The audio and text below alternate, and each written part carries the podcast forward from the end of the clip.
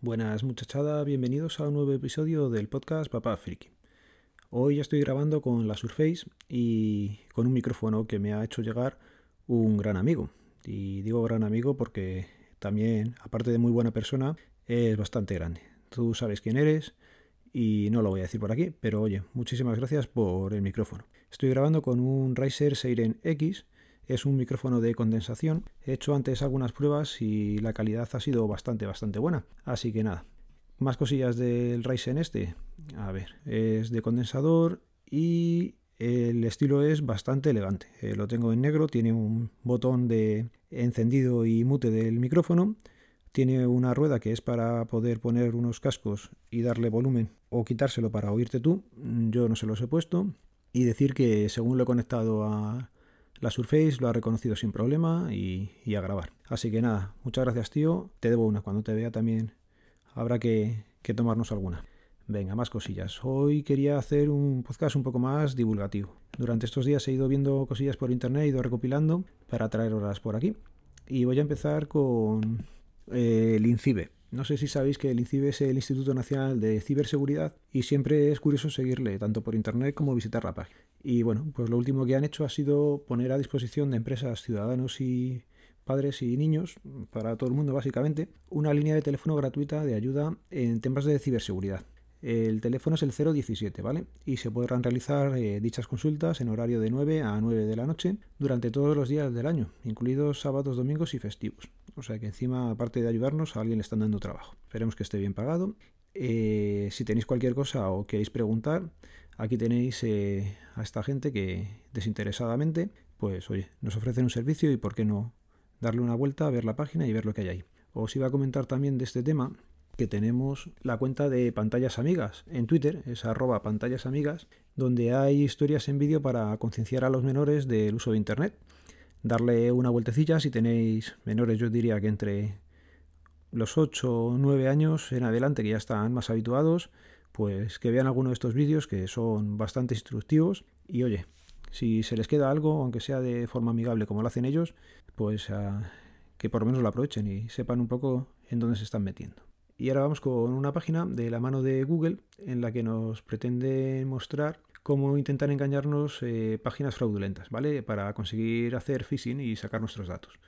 Es un test en el que nos van proponiendo una serie de preguntas, creo recordar que eran ocho, se hace nada, bastante rapidito. Si lo haces tranquilamente, en menos de 10 minutos lo, lo has hecho y has ido viendo lo que te quieren enseñar, que básicamente es que mires la dirección de la URL del que está enviándote el correo, en los botones que pueda haber dentro del correo que te están enviando, que mires muy bien dónde apuntan y oye, ya que lo han hecho, lo mismo, darle un vistazo que es bastante útil, aunque a lo mejor muchos ya lo sabéis, pero siempre se lo podéis enviar a familiares o amigos que estén un poquito más despistados con el tema y les pueda venir bien.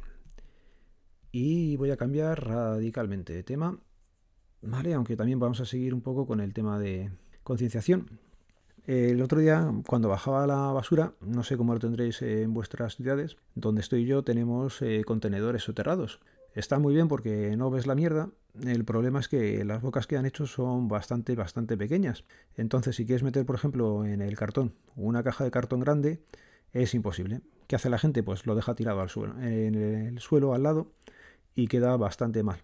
Entonces, lo que se pretendía evitar teniendo los cubos al aire, pues casi es peor resolución que, que el remedio que pusieron. El tema es que yo soy de esas personas que sí me gusta separar la, la basura en casa. Tampoco soy extremista, ¿vale? Pero si tengo el plástico por un lado y el resto por otro, pues yo sí lo separo. El cartón también, el cristal a veces sí, a veces no.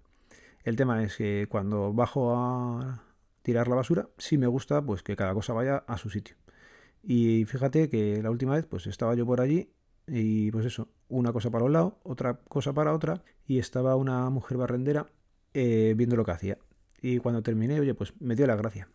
Me dio las gracias y, y me quedé así un poco como estrenado diciendo, joder, si me da las gracias por hacer una cosa que es lo normal, ¿qué tendrá que ver esta mujer para que le llame la atención mi actitud? Y a partir de entonces pues me fui fijando. Y el otro día, por ejemplo, echando el plástico, pues habría dentro del plástico una caja de cartón de fruta. Y después ya, ya has jodido todo el, todo el reciclaje. Y cosas así. Otra cosa que también quería comentar es el tema del reciclaje. El tema del reciclaje en España no, no está muy bien planteado. Entonces quieren que nosotros hagamos cosas, pero luego los que tienen que hacerlo eh, a nivel global, pues no, no le están metiendo mano. Eh, hace mucho, mucho tiempo vi un documental en, en, internet, todavía en YouTube. Os lo voy a dejar en las notas del programa. Es del Escarabajo Verde, que era un programa que había en la 2 antiguamente. El vídeo que os voy a dejar está el 19 de mayo del 2013, o sea, que ha llovido tiempo ya, en el que nos explican eh, cómo se hace el reciclaje tanto en España como en otros países de Europa.